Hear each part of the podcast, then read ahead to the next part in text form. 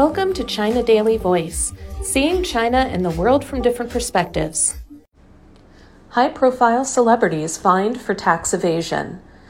Taxation authorities have pledged to step up supervision on the entertainment industry after a popular actress and an internet influencer were hit with heavy fines for tax evasion. Yuan Bingyan, a film and television actress who graduated from the prestigious Shanghai Theater Academy, was fined almost 3 million yuan, $412,400, by tax authorities in Chongqing, where her company, Chongqing Liyan Culture Media Company, is registered, according to a statement on the State Taxation Administration's website. The 31 year old's fines were for tax evasion and other penalties, including overdue tax payments. Chongqing Liyan Culture Media Company was separately ordered to pay a 1.32 million yuan fine for unpaid taxes and other penalties. All the fines have been paid according to the administration's statement. Last year, local taxation authorities imposed a 978,000 yuan fine on Chongqing Liyan Culture Media Company for tax related misconduct. Suspecting tax fraud, local tax authorities reminded Yuan, who held a controlling interest in the company, of their doubts and urged her to rectify the situation.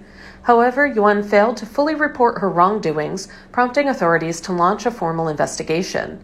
The probe revealed that Yuan did not declare part of her income and illegally presented her personal spending and corporate expenditure. The practices reduce the amount of both personal and corporate taxes, the statement said. The tax department will continue to strengthen tax supervision in the field of culture and entertainment, strictly investigate and punish tax related violations in accordance with the law, constantly improve the tax law compliance of employees and enterprises in the field, and create a fair tax system, it said. Meanwhile, gossip live streamer Wu Chuan was forced to repay a total of 13.6 million yuan, the taxation administration said in a separate statement. Wu, whose broadcasts on short video platform Douyin can attract as many as 600,000 viewers, had dodged tax and resisted investigation. Better known on the platform by his alias, Soul Knife God, he evaded 8.27 million yuan in personal income tax between 2018 and 2021 through methods such as concealing earnings or fabricating the nature of some of his income, it said. According to the statement, tax authorities in the Guangxi Zhuang Autonomous Region, where Wu is based, initially reached out to the host and asked him to fix his mistakes. However, Wu refused to cooperate, triggering a full inspection. Taxation authorities said they will continue to strengthen supervision on live stream hosts, seriously investigate and punish tax related illegal acts in accordance with the law, and promote the development and standardization of the industry. The pair are among a growing cohort of wealthy entertainers who have faced steep fines over income tax evasion in recent years as China works to combat unreasonably high incomes as part of the national drive to promote common prosperity.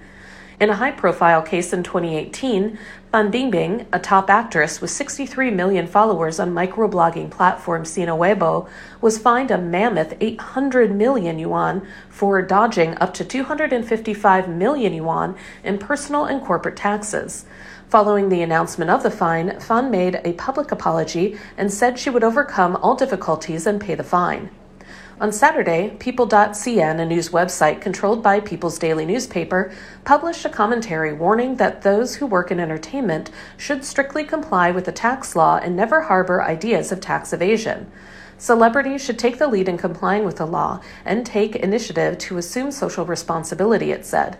Unfortunately, some repeatedly evade tax and ignore the legal constraints and ultimately suffer the consequences, it said. That's all for today. This is Stephanie, and for more news and analysis, by the paper. Until next time.